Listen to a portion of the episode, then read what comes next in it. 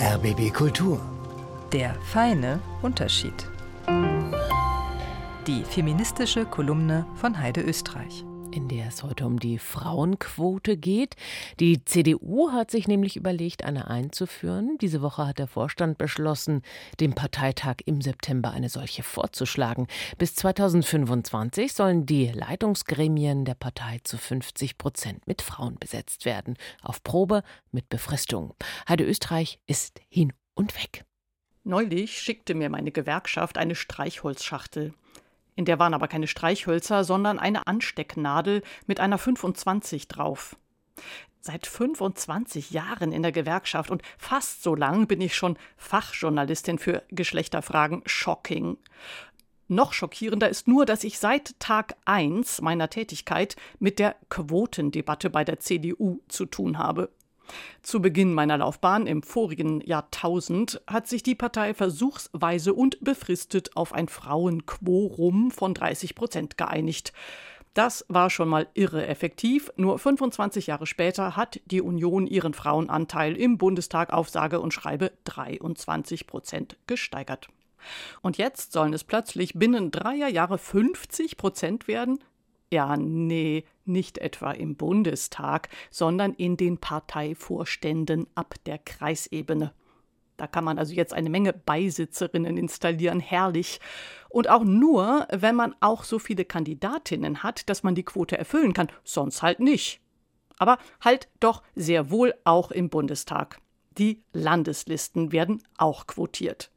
Über diese Listen sind in den letzten Bundestag ganze 75 Abgeordnete eingezogen, über Direktmandate dagegen 235. Die Direktmandate werden aber nicht quotiert. Kurz, wundern Sie sich nicht, wenn Sie im nächsten Bundestag wieder 23 Prozent Frauen bei der Union finden.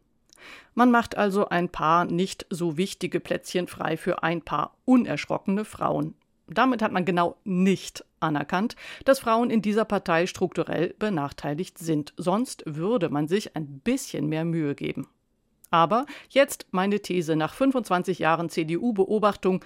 Anerkennen, dass da was richtig schief läuft, das geht auch gar nicht. Denn das würde der in den Markenkern der CDU eingebauten Selbstgewissheit widersprechen. Bei uns ist die Welt in Ordnung, unsere Strukturen sind gut, unsere Mitglieder sind glücklich, auch die Frauen, die werden nicht diskriminiert und die fühlen sich auch nicht so. Ich fürchte, diese unzerstörbare Selbstzufriedenheit macht den Großteil der Attraktivität der CDU für ihre Stammwählerschaft aus. Feminismus passt einfach nicht dazu. Auch wenn die CDU eigentlich dringend attraktiver für Frauen werden müsste im Zweifel für den Markenkern. Und deshalb würde es mich auch noch nicht mal wundern, wenn der CDU-Parteitag im September sich nicht einmal auf diese Quote Leid mit eingebauter Befristung einigen könnte, wo Parteichef Merz selbst sie ja schon als zweitbeste Lösung bezeichnet hat. Die beste hat er noch für sich behalten, aber ich hätte da einen unionskonformen Vorschlag, endlich die allgemeine Dienstpflicht für Frauen einführen – und zwar für einen Dienst in der CDU. Dann geht's auch ganz ohne Quote. Meint Heide Österreich, der feine Unterschied.